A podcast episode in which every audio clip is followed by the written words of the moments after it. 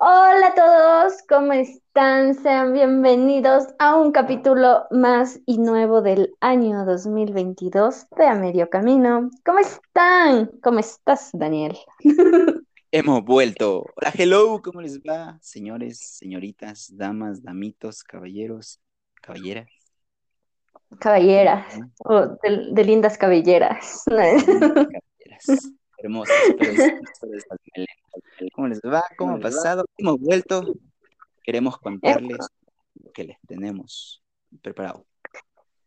Pues sí, comenzamos el año preguntándoles a ustedes el para el nuevo logo, porque queríamos dar una nueva temporada. Bueno, no, fue una primera, como dijimos en, en una de nuestras historias, pero es un nuevo comienzo, ahora sí. Queremos una nueva imagen, refrescarnos. que volvimos iluminados, muchachos. Hemos, hemos vuelto de, una, de un retiro espiritual y hemos, y hemos regresado, hemos regresado. Pues sí.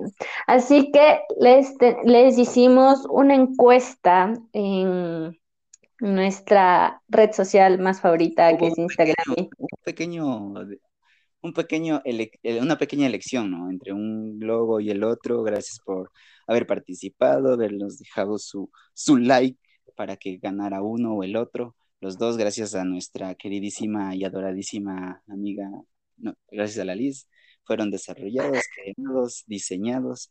Y gracias a su servidor, le dio una pauta para que le, para que le dé un toque genial. Entonces, ha sido ganado, ha sido ganador el, el segundo loguito y bravo por ustedes, gracias por acolitarnos de elegir, una bestia, una belleza. Tenemos un nuevo logo.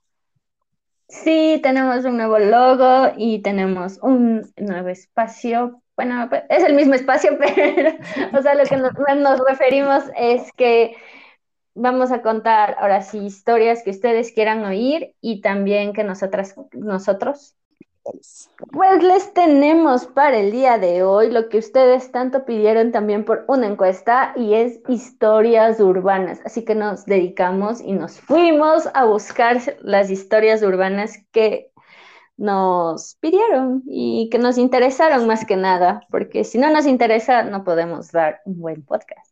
Y nos encantó, ¿sí o qué, Dani? Sí, señor. Eligieron una, agradable a la nosotros podernos y buscar en lo más bonito de nuestra hermosa ciudad lo que puede interesar. Y vaya que tenemos muchas muchas cosas muy muy interesantes muy muy interesantes. Y mm, nos fuimos a dar un vueltómetro por Quito y decidimos escoger un bello barrio representativo, muy representativo de nuestra bella capital. Adivinen cuáles, pues, o diles tú ya de una vez. Hasta que ustedes nos digan, nosotros ya acabamos el podcast, así que es Guápulo. es y el bellísimo Guápulo. Hermoso Guápulo, que forma parte del patrimonio eh, de Quito.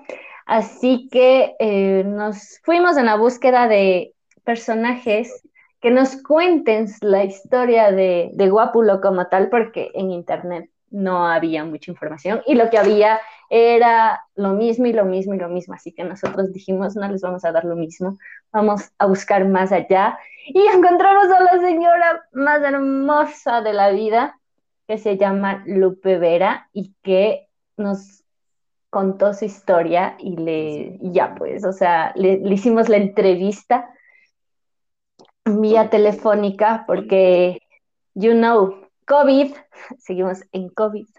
Y ya pues, em, no sé, ¿quieres darle la, la, la, bienvenida o más que nada como la introducción a la, a la entrevista que le hicimos? Yo sé que nada sé, nada sabemos, no mentira. Muchachos, sí, em, en toda nuestra investigación que andábamos ahí correteando por Guápulo, damos una vueltita, logramos encontrar una de las personas que ha pasado su vida, infancia y sus ancestros dentro de la, del barrio de Guápulo. Entonces la señora básicamente es una biblioteca de historia andante, ¿no? Entonces, toda una belleza, se nos colaboró increíblemente espectacular, de una forma tan genial, tan fluida. Ni siquiera tuvimos que hacerle preguntas. La señora se despapayó como nosotros lo hacemos con ustedes y nos contó todo lo que tenía que contarnos. Es decir, que todavía nos queda, de hecho, esperamos tener una, un tecito, tomarnos un cafecito con la señora, porque qué belleza, qué belleza de, de, entrevista. Así que aquí les vamos a dejar un, una entrevista que tuvimos con ella, todo lo que hablamos, todo lo que nos contó, todas estas historias tan geniales dentro de la, del barrio de Guapulo que tienen, que tienen que enterarse. Así que las dejamos con esto. Démosle play. Señora Lupita, muy buenas tardes, disculpe. Ya, a ver, cuénteme, ¿cómo es esto? Ah, le comentaba, este, estábamos básicamente haciendo una investigación con respecto al barrio de Guapulo y queríamos saber, este, alguna historia urbana, algo referente a Guapulo, alguna anécdota, algo que recuerde usted que haya sido trascendente en su niñez, en su adolescencia, que nos pueda compartir para nosotros compartirle al mundo. bueno, siempre yo me he sentido muy orgullosa de vivir en este barrio, he nacido aquí. Creo que estoy entre la, soy la sexta, eh, perdón, la séptima u octava generación de mis antepasados, de mis antecesores. Sí, es decir que parte de mi de mis tatarabuelos son los fundadores de este barrio, ¿no? Y naturalmente la forma de organización socioeconómica que tuvo desde que se formó Guapulo ha hecho que este barrio siga teniendo una característica eh, de barrio, de perdón, de pueblo. En su mayoría, aunque ha habido nuevas familias que han venido a conformar el barrio, sin embargo, todavía entre las familias originarias nos conocemos, sabemos cómo hemos crecido y todo este bagaje cultural que tiene nuestro barrio. Por ser un barrio tradicional y formar parte del centro histórico, declarada también parte del patrimonio de la humanidad, es precisamente por todo el patrimonio cultural y natural que tiene Guapa. Y dentro de este contexto, claro, dentro del patrimonio cultural, tenemos íconos que nos representan, monumentos, entre esos el santuario, construido en la época de la colonia, que duró muchos años y que es uno de los primeros templos o santuarios construidos en Quito. ¿Sí? Tenemos varios monumentos, como por ejemplo el reloj de arena, ¿sí? en donde a nosotros de niños nos encantaba, sobre todo cuando había mucho sol, ir a ver la hora. ¿sí? La cruz que está a la entrada del santuario, que tiene también un significado de potencia, de representación precisamente de la religiosidad que tiene este pueblo hacia, sobre todo hacia la Virgen que se venera en, en otro, otro símbolo, otra parte de este patrimonio es precisamente la parte natural. Tenemos escenarios eh, geográficos de especial, de especial importancia. ¿sí? Aquí hay casas que datan desde la colonia 80, 90, 100 años de construidas pero que han sido oh, restauradas, ¿no? Tenemos la quinta que hoy pertenece a la residencia de la Embajada de España, que ocupa casi una cuadra completa en el barrio, está en la parte central y que en hacia adentro, en todo lo que es la, la parte del bien inmueble, guarda reliquias bastante interesantes que habla de un bagaje histórico de lo que fue esa hacienda, ¿no? Tenemos una casa que hoy está destinada prácticamente a ser un restaurante y vivienda y que ahí fue eh, vivienda de un gran escritor. Porque naturalmente esta forma de ser de Guápulo ha traído muchísimo tanto a turistas que vienen a deleitarse del paisaje, cuanto a escritores, músicos, poetas, ¿no? Entonces muchos de ellos vivieron aquí. Tenemos un sector hermosísimo, hermosísimo que se llama Huasayacu, está cerca de Pachangara, que lamentablemente por esta situación de que este río es el depósito de todas las aguas negras que tiene la ciudad de Quito, eh, ya no es no es un atractivo, ¿no? Pero que en hora sus fuentes de agua cristalinas fue también parte del paisaje natural del barrio. Pero en todo caso en este sector se inclusive se concentra varias de las leyendas, que es otra de las cosas que Guapulo tiene, ¿no? Tiene muchas leyendas, tiene mucha, eh, mucho bagaje en cuanto inclusive a, su parte culinaria, y a la forma de vivir propiamente dicho, ¿no? Y claro, Huachiaco quiere decir fuentes de agua, ¿no? Y era porque precisamente en ese sector eh, hay muchas fuentes de agua que en este momento están canalizadas para servir o para dotar de agua potable a muchos sectores de la ciudad de Quito. Y alrededor de este sector pues, existe una leyenda que data e indica que en la época más o menos cuando existía la primera banda del Guapuro, que fue una banda muy aclamada que se ganó el primer concurso de bandas aquí en Quito. Y dice que allí había una especie de, de gruta, ¿no? Porque lo hacía la maleza, una gruta prácticamente hecha por la misma naturaleza, ¿sí? Y que ahí había como una especie de lago pequeñito de una fuente de agua que había. Y que se supone que ahí todas las tardes tocaba la lira una sirena, ¿sí? Y que claro, el maestro de la banda y su banda bajaban hasta ese lago y este, escribían las notas de lo que, lo que tocaba la sirena. Y claro, la banda fue muy importante, ¿no? Hasta hace un año un año o dos, que el último representante de esa banda, que fue el señor Gonzalo Molina Hualpa, falleció. ¿Sí? Y eso ah, el Señor permitió que se mantenga dentro del tiempo lo que fue la banda, una banda, una banda de pueblo. ¿sí? Banda de pueblo. Hacia el sector de la piscina tenemos un lugar que se llama La Chaca, que hoy está prácticamente intervenida y que se ha construido una escalinata que da una vistosidad bastante agradable a toda la arquitectura que tiene el barrio.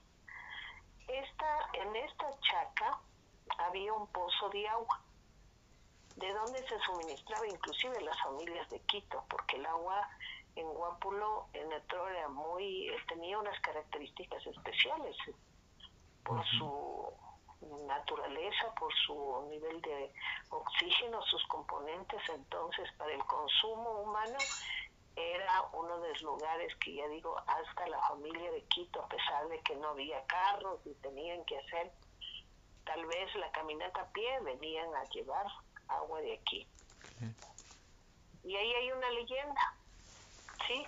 Justo en ese sector, como era una quebrada, pues, ¿no? Y ahí el pozo entonces decía que para todas las personas que, que querían pasar y estaban un poco embriagadas, aparecía la viuda y no les dejaba pasar, ¿sí? Que les invitaba inclusive a que la acompañe, claro. La viuda generalmente está identificada como una mujer muy hermosa, vestida de negro, pero cuando eh, la persona que estaba bajo los efectos del alcohol se acercaba, veían que era una calavera, ¿sí? Entonces muchas personas, y entre esos yo de niña, este, mi abuelo, pues eh, yo me crié con mis abuelos maternos, y mi abuelo era uno de los, de su, así, de su, que será su bisabuelo, también fue el que fundó este barrio. Entonces, a mí me inquietaba esa esa anécdota, esa leyenda, ¿no? Entonces un día él era muy amigo de un señor que vivía pasando este lugar, ¿sí? El señor se llamaba Alberto Vasco. Entonces él comentaba con mi abuelo y claro, a veces se reunían y generalmente entre risa, entre conversación y todo se tomaban sus cervezas, ¿no? Aquí antes lo, lo común era que se encuentren y que se sirvan unas cervezas. Antes había la cerveza negra, que ahora me imagino que lo están identificando con la Pony de la cervecería nacional. Sí, sí, Se llamaba la cerveza negra, ¿no? Entonces, claro, se tomaban algunos y ya se ponían un poco mareaditos. Y entonces mi abuelito dijo, yo le voy a dejar. Y yo dije, yo también le acompaño, pero era por la curiosidad de ver si era verdad. Claro. Cuando llegamos a ese sector no había nada. Mi abuelo no era una persona muy crédula en esas cosas. Él no creía en nada. Y entonces yo, yo me cogí del brazo de mi abuelo porque, claro, en ese entonces estaría en unos 10 años y yo pensaba que sí se va a aparecer la viuda. Pero pasamos ese sector y ya habríamos caminado una cuadra y yo regresé a ver y no había nada. ¿Sí? Pero decían todos que los solamente aquellos chumaditos era que se les aparecía la viuda, posiblemente por eso no se nos apareció a nosotros. por supuesto, posiblemente. otro de los lugares muy importantes para nosotros es la piscina. Porque Guapulo se caracteriza porque en la parte del, del subsuelo tenemos muchas fuentes de agua. Entonces, otro de los ojos de agua suministraba y abastecía para llenar la, la piscina de Guapulo. Ha sido oh, una, un, un lugar donde muy apetecido por los estudiantes que venían de paseo a Guápulo y terminaban obligatoriamente yendo a la piscina a bañarse, ¿no? Mm. ¿Sí? El agua era extremadamente fría. Claro. Creo que yo alguna vez probé, pero era porque ya estando casi en sexto curso del colegio, vinieron a visitarme mis compañeras y entre unos amigos eh, cercanos a mi casa, este, nos llevaron a, a rastras porque era carnaval Claro. a, a a la piscina. Entonces ahí comprobé que el agua era helada, helada, helada. Entonces era común cada semana escuchar el paso de los del tropel de conscriptos que venían en ah. cuadra haciendo ejercicio, ¿no? Y cantando estas uh, estos estribillos que les enseñaba y claro, terminaban en la piscina bañada. El agua en ese entonces tenía unas características bastante especiales, ¿sí? Pero era helada. Ahora se le ha restaurado y tenemos agua temperada, ¿sí? Ah, qué genial. Pues está cerrada naturalmente por por este proceso, por este problema de la pandemia. De la pandemia, por supuesto. Y algo muy bonito que tenía la piscina era el sector de las lavanderías, en donde las mujeres iban a lavar, a liar la ropa de, de sus familias. Entonces ustedes entenderán, era un holgorio permanente porque ahí madriaban, mm. chisme por aquí, chisme por allá. Sí, y claro, también era un sector donde posiblemente decían que se aparecía el duende, ¿sí? Que según las, los comentarios que va de, de boca en boca, de memoria en memoria, Dicen que era un hombre pequeñito, muy pequeñito, pero que tenía unas botas enormes y un sombrero grande, grande, ¿no? Yéndonos por ese sector están las canteras, que ustedes si habrán bajado ahora está un colector gigante que viene desde el norte, ¿no? Claro. Más abajo de ese colector están las canteras que sirvió muchísimos años de donde se explotó el material petróleo para las construcciones, ¿no? Y ahora eh, le forma un, eh, un, ¿cómo podría decir? Es un lugar, un lugar que da una vista panorámica, ¿no? Porque la cantera, toda la montaña que fue eh, explotada, forma parte ya de un paisaje que da muy bonito. El Parque Guápulo, El Parque Guápulo antes fue una hacienda, Ajá. hacienda ganadera Sí, había una casa que es antigua, que hoy la están tomando como la parte administrativa del parque, y eh, es todo el espacio, era hermosísimo, ¿no? Y claro, naturalmente, por la mitad de la hacienda había un camino por donde pasaron, pasaban, pasaron los conquistadores, pues no. Y, y, y fueron los indígenas de Guápulo los que les ayudaron para poder ir hasta el oriente. Sí, por eso a nosotros no nos dice mucho, pues este monumento que habrán visto ustedes en la mitad de la plaza, que es Orellana. Claro. Sí. Que es un monumento muy bien construido, pero que para nosotros no nos dice nada. Claro. O sea, no, no tiene una situación frente a un santuario construido al estilo barroco en la época de la colonia, un monumento que por muy bien construido que esté, no tiene parte de la historia nuestra, Claro. porque fue- representa la conquista, ¿no? Entonces, eh, Guápulo es un sueño. Siempre le hemos comparado con un nacimiento, porque cuando usted viene de noche y se para en la plaza, o se para en todo el sector de abajo, inclusive, y mira hacia arriba, ve solamente las luces que está en medio de toda la los árboles, el bosque y todo lo que son las viviendas, ¿no? Nos tenemos aquí todo un bagaje, ¿no? La misma situación que dentro de nuestra patrimonio cultural existe un hecho muy importante que al terminar de construirse el santuario de Guápulo y luego de que se quemara el primer cuadro con la advocación de la Virgen de Guadalupe de Extremadura de España, este se construyó otra Virgen de, de que fue Diego de Robles el, el escultor y que lo hice del mismo árbol que se lo hizo a la Virgen del Cisne, a la Virgen del Quinche y también a la Virgen de Guápulo, que es la que se venera. Entonces, los religiosos de todo esto, primero los oblatos, luego los... eh, había también creo que un tiempo hubo eh, arquidiocesanos, que son los curas, ¿no? Ajá. Y ahora la comunidad franciscana hizo, pues motivó esta devoción a la Virgen de Guápulo. Y como ustedes saben, en todo asentamiento indígena, en todo pueblo indígena, este, tenemos estas, estas fiestas que son mitad religiosa y mitad eh, incaica. Claro. ¿sí? Pues aquí en Guápulo tenemos una de esas fiestas. Una fiesta mitad folclórica, mitad religiosa, dedicada a la Virgen de Guápulo y que se celebra por el Día de las Marías.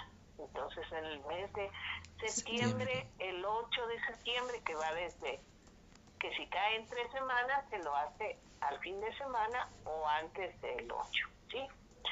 Y que esta fiesta ha sido tan importante en el barrio porque es la que ha permitido la expresión de todo lo que somos, ¿no? Claro. la amistad, la vecindad, la hermandad inclusive, ¿no? Porque era hermoso en nuestros viejos escucharse cómo saludaban, ¿no?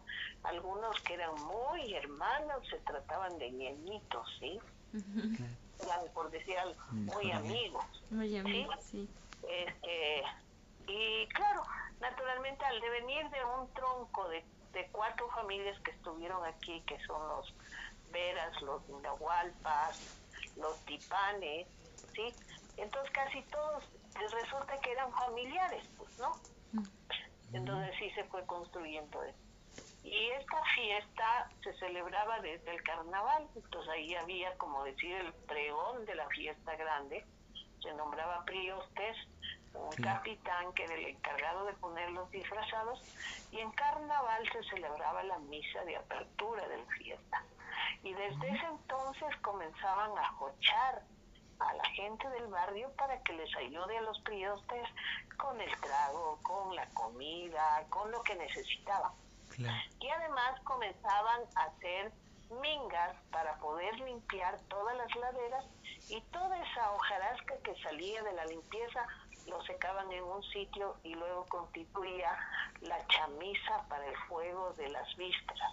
Ah. ¿sí? Luego llegaba septiembre, ¿sí? Y claro, ahí los momentos más importantes era primero el ofertarle a la Virgen todo lo, la fertilidad de este, de este suelo. Porque antes, Claro. ahora como ha cambiado el clima y ya no tenemos, pero aquí se daba inclusive plantas de clima tropical. Se daban naranja, especies, ¿sí? Mm. Hoy ya no se lo hace porque la y, y cada casa tenía su huerta.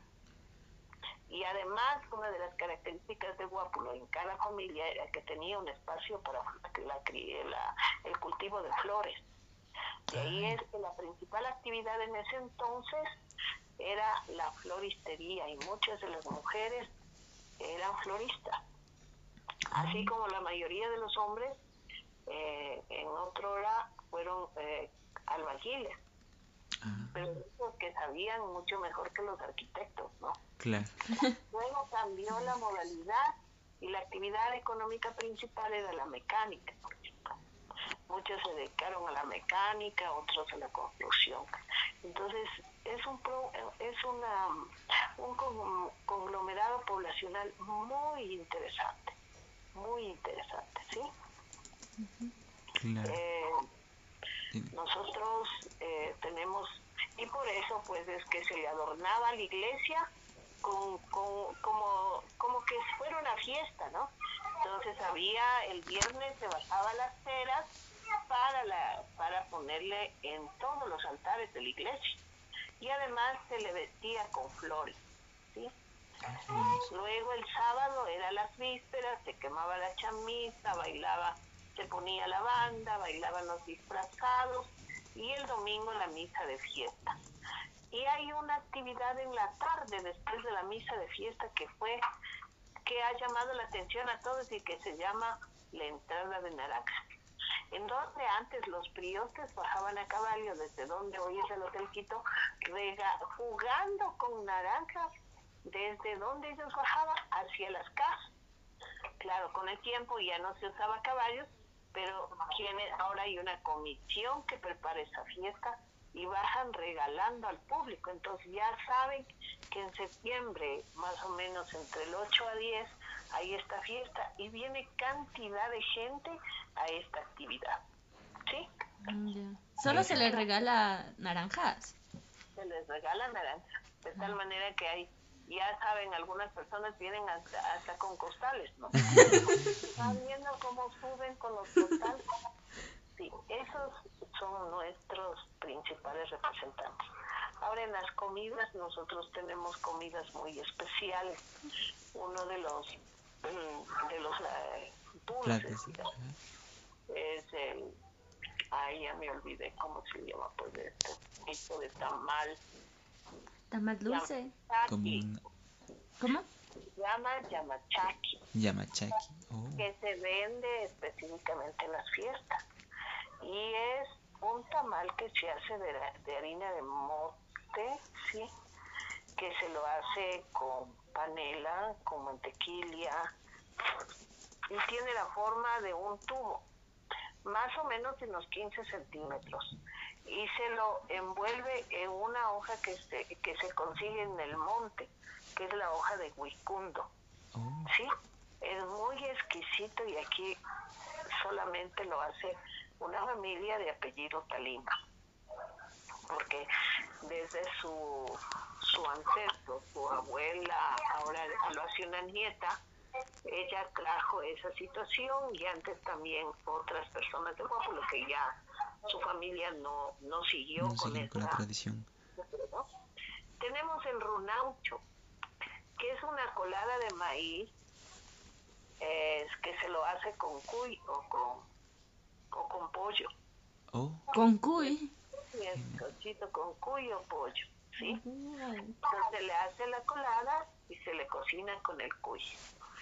Tenemos la mazamorra, que ahora se le llama, es como un aguado de gallina, ajá. pero aquí se lo hace con carne. Entonces, un montón de arroz en el caldo y tiene eh, carne, ¿no? Eso es lo que se brindaba en las fiestas, era el plato castizo, ¿no? Oh. Y, y un tamal que se lo hace de dulce, hecho en harina, con harina, con panela, con mantequilla y de condumio tenía la fritada desmenuzada, una exquisitez ese Mm. plato, ¿no? Y además de otros platos que también hay en otras partes del ají de cuy, ¿sí? Este, ahora tenemos un grupo de señoras que desde unos 30 años han sido las vendedoras aquí en Guápulo. Ellas van manteniendo la herencia de la preparación de la colada morada, Viva, claro. del ají de cuy, de las tortillas con caucara Claro. y así otras comidas. De gana les voy a hacer tener un poco de hambre. Así andamos, así andamos haciendo- babeando por aquí. Solo de pensar en los tamalitos. por todas las cosas que comento y por otras más, este Guápulo realmente es ah, un barrio que a pesar de estar a cinco minutos de la urbe, donde todo ha ido cambiando, claro. todavía mantenemos esta identidad que es propia nuestra y que es pasada de, en una memoria oral desde nuestros ancestros. ¿Sí? Ujú. Así es. Sí, tienen un, realmente una riqueza cultural bastante increíble, un contraste que representa bastante eh, a Quito, es bastante bohemio el, eh, como tal el barrio, eh, llama bastante la atención. Tenemos, claro, tenemos los bares, ¿no? Que tienen una, una vista hacia el valle hermosísima, hermosísima. Ujú. Guau, no, guau, no sabía tantas historias, tantas eh, cosas que se puede, o sea, tantos conocimientos que usted tiene sobre, sobre el barrio como tal y la verdad me, eh, me he quedado fascinada con todo lo que nos ha contado y con hambre y con ganas de ir a las fiestas. Em, me surgieron eh, varias preguntas. Quisiera saber, em, tal vez usted sabe los poetas o escritores eh, que nos mencionaba que habían vivido ahí en Guápulo. Bueno, entre, eh, a ver, si me acuerdo, pero uno de los escritores fue Carlos María Sánchez, ¿no? Él fue un escritor de ese tiempo que, que vivió aquí, una de las casas que está muy cercana a la mía, cerca como a los cas una casa de la ya. Sí, hoy es- esa es la quinta que les decía que hoy está, es una especie de restaurante y también de vivienda, ¿no? Este, también el pintor tenemos nosotros en el santuario obras de Miguel de Santiago, ¿no? Que fue y vino a pintar aquí los cuadros que ahora se exhiben en iglesia, ¿sí? claro. Tenemos en Huachayaco una hacienda que lamentablemente patrimonio dejó que se terminara y se derrumbara, que fue la hacienda de García Moreno. ¿Sí? ¿Por qué bueno, lado? Dentro de la parte de la, de la modernidad, este, tenemos, por ejemplo, autores como Hidrobo, cantantes como, no recuerdo el nombre de Hidrobo, de Napo, mm, ya me estoy olvidando, napolitano le dicen, ¿no? Que vivieron aquí, construyeron su música, tienen música del Guápulo, etcétera, etcétera. Tenemos muchos pintores que han venido y, se, y escultores que se han quedado aquí, ¿no? Ajá. Y tienen sus talleres propios aquí. Una pregunta más y con esta creo que nos despedimos y te agradecemos bastante por, por darnos su tiempo más que nada. Eh, ¿Sabe usted por si acaso la historia del perrito que hay en la iglesia de Guápulo? En la base del púlpito, Ajá. tal vez. Ah, no, no, no lo sé, sabe que esa es parte de la construcción del púlpito, ¿no? Ajá. Pero alrededor de eso no, no, no, no he sabido nada y eso que he estado muy relacionado con la iglesia, Claro. Sí, pero no, no, no, no podría decirlos, mm, porque claro. es la cruz se puso al perro. Claro, sí, recientemente también nos enteramos, uno de los frailecitos nos comentó con respecto al, al, al perrito que estaba en la base del púlpito, pero no hay mayor, no hay mayor historia como tal, sino que no saben exactamente de dónde procede, cómo fue esculpido el perrito. Y mm, por qué está en la base del púlpito, o sea, siendo, viene siendo una figura ajena al púlpito, pero sin embargo está ahí. Entonces dice el... el... Yo me estimo que como son franciscanos, ¿no? El púlpito es construido casi, no recuerdo en qué año, hay una historia de él que pueden consultarlo en la página web púlpito de Guápulo, es uno de los más reconocidos, creo que es el segundo en arte en Latinoamérica. Y yo me yo estimo que puede ser que como los franciscanos eh, obedecen a una un carisma que viene de Francisco y Francisco era amigo de los animales, ¿no? Eh, su principal eh, una de las cosas dentro de su carisma de San Francisco de Asís fue precisamente el contacto que él tenía con la naturaleza y los animales. Puede ser que por ahí nació de algún sacerdote que fue párroco, lo que sea, la idea de poner un perro. Pero podría estar, a pesar de que yo he investigado muchos documentos eh, de quienes han escrito sobre Guápulo y no, no se me ha no me he preocupado y me dejan bastante una inquietud bastante interesante para ver si eh, veo quién puede dar razón sobre eso. Sobre el perrito. Muy amable Lupita, le agradecemos bastante y que tenga un excelente fin de semana. Muchísimas gracias, por compartirnos todas estas historias. Muchas gracias, señorita Lupita, que tenga buena tarde. Hasta luego. Wow, amigo, me encantó la conversación que tuvimos con, bueno, fue un poquito chance de monólogo, pero fue genial porque nos contó mucha historia, nos compartió muchos conocimientos. Eh, Lupe, la verdad, le agradezco un montón, me dejó súper inspirada para hacer dos podcasts más. Así que les vamos a decir de qué se tratan los siguientes después. Pero, eh, no sé. Eternamente Eternamente es agradecido con Lupe, así. Qué calidad de, de, expresión, o sea, nos contó de todo, básicamente, sin tenerle que preguntar eh, lo que queríamos. Realmente, señora Lupita, usted se despapalló como nosotros quisiéramos despapallarnos cada vez que les contamos algo, como le hacemos, pues, pero increíble, o sea, son realmente importante, sumamente enriquecedor todo lo que nos comentaba. ¿Y qué les pareció a ustedes? ¿Qué tal? Cuéntenos, a ver, un chance, ¿qué es lo que más les llamó la atención? ¿Qué es lo que más les gustó? ¿Qué es lo que más les conocía de esto? Yo no conocía realmente de esto.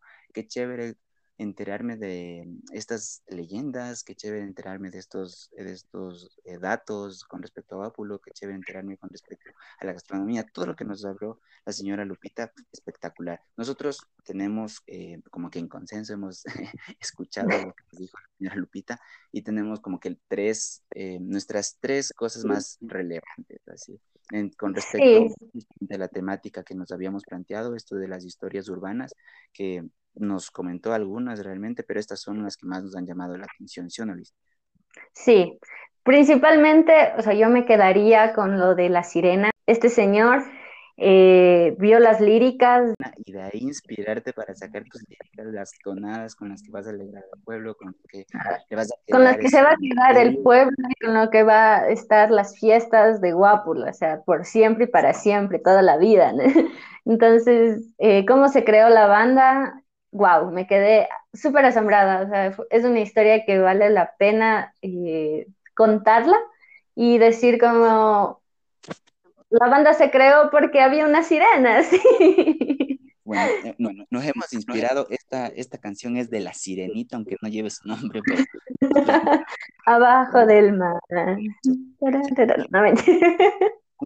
música inspiración en ese sector hay artistas buenazos, o sea, me encanta. Eso va a ser tal vez un poco, les damos una pistita de lo que va a ser nuestro siguiente podcast. Nos vamos a mantener con el, esto, vamos a agarrar esto, la música, el arte. La música. Viene siendo de este lugar guápulo, tan bohemio, tan espectacular, que ya más, más que bohemio, como que tradicional, o sea, me encantó también la parte en que ella dijo como que o sea, un español no nos identifica, o sea, nosotros nos identifica nuestra, nuestra cultura que es indígena, pero también católica, o sea, se, se, brindan las dos, pero no un conquistador español, o sea, él no nos identifica y por eso creo que también le podría decir como que está a un ladito de la, de la plaza, como que ahí está un monumento más, un monumento menos, pero de ahí lo demás es como que tiene concordancia con las personas que viven. Por otro lado, lo de la viuda también me, me dejó súper eh, eh, interesada, o sea, por la historia que ella contó, o sea, que ella lo vivenció, o sea, fue una vivencia de ella, así como que no la puedo ver, pero... A ver, yo, he escuchado cómo es esto, yo, yo quiero saber, abuelito, tómese un par de bielitas, yo le acompaño a dejarle El consejo de... Que se me aparezca a mí y ya. Pero súper genial que, que agallas también de haber tenido la señora Lupita de coger y decir, bueno, pues vamos, vamos, yo, yo quiero saber. Y regresar a ver, ¿no? Porque bueno, una se da y se chuta, y mejor no regreso a ver, si te aparece, se aparece mejor que se asome, que se asome hablando, que se asome saludando, duro, duro, como digo, Aplaudiendo. Pero, pero, no, o sea, super, imagínense eso, está lleno de leyendas realmente. Yo creo que en todas partes, muchas partes, ¿no? Las leyendas siempre, siempre, siempre están ahí, perennes, como que nos llenan. Y, te llenan de curiosidad, así. Aunque la curiosidad mató al gato, pero nosotros somos curiosos, May. Curiosidad, exacto. Yo quiero saber, y qué genial, o sea. Y cachas que nos dejaron esa curiosidad cuando fuimos allá en a la iglesia, nos dejaron la curiosidad del perro, así, hasta ahora no puedo, no puedo dormir, pensando de dónde surgió ese perro, por qué lo pusieron ahí. Pero es válido lo que dice Lupe, o sea, al último nos decía ella de que eh, por el tema franciscano, de que ellos tenían una, un, tienen, mejor dicho, una visión o un acercamiento muy, profundo. Entonces, por eso debe de estar ahí. Pero es algo eh, como que le dijeron, ah, bueno, pongamos en las escaleras un perro. Así de la nada. No, sé, no sabemos exactamente a quién se le ocurrió. Es lo que nos llama la atención, independientemente de la leyenda, eh, como nos comentaba el padrecito, bueno, pues este frailecillo no se sabe exactamente por qué. Esa figura, esa escultura, está tallada y... En madera. Ustedes mm. lo han visto, ha visitado. Si es que ustedes lo han visto y o van, mejor dicho, si es que ustedes van a la iglesia de Guápulo, etiquétenos a medio camino, hashtag el perrito de Guápulo. Firulais en Guápulo. Como ustedes quieran, pero etiquétenos y vayan, conozcan. Y, y si nos quieren en el próximo podcast, que va a ser de con un, bueno, no, no vamos a tener, ya quisiéramos nosotros tener esa, esas influencias y esos contactos con, con bandas, pero próximamente, vale la pena soñar.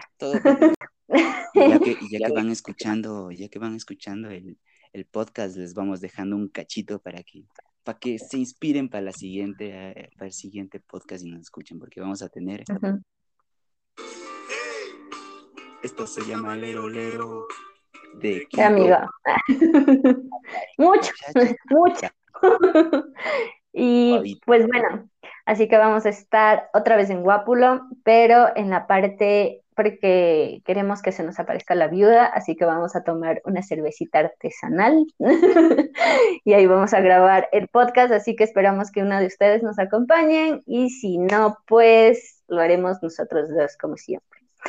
Y también tendremos otro podcast en dos semanas más pero esto ya les vamos a contar la próxima semana para que se queden ahí. En podcast ahí les contamos a sí mismo, les mandamos un pequeño cachito de lo que podremos seguir teniendo y lo que les vamos a contar.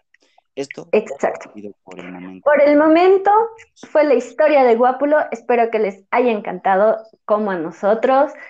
Que sigan ustedes también investigando sobre su barrio, sobre el lugar donde viven, eh, sobre la ciudad donde están sobre cualquier lugar que ustedes estén, así que déjennos eh, conocerles y conocer su historia y la historia de donde nacieron o donde están viviendo. Se criaron, de donde se asustaron, de donde tienen sus mejores anécdotas, cuéntenos. Nosotros iremos, investigaremos, nos colaremos con ustedes para conocer todo lo que tengan que contarnos. Así que les dejamos con la tarea de que, que vayan a Guapulo esta semana, vayan a la iglesia si es que quieren, vayan al parque, vayan a la casa de las brujas o a donde ustedes quieran o querernos acompañar a nosotros. Y pues bueno, eso es todo en el podcast de hoy. Les agradecemos otra vez por escucharnos aquí en su podcast. Esperemos que el favorito, a medio camino. Primero de este año, pero no el último, muchachos. Ahí vamos a estarle dando. Que tengan un excelentísimo semana, un excelentísimo fin de semana. Cuídense un montón, disfrútenlo mucho, cuídense un montón, usen su cubrebocas y ya nos estamos viendo. Por... Nos estamos escuchando, pues. Y si nos vemos, mucho mejor, ¿eh? Adiós.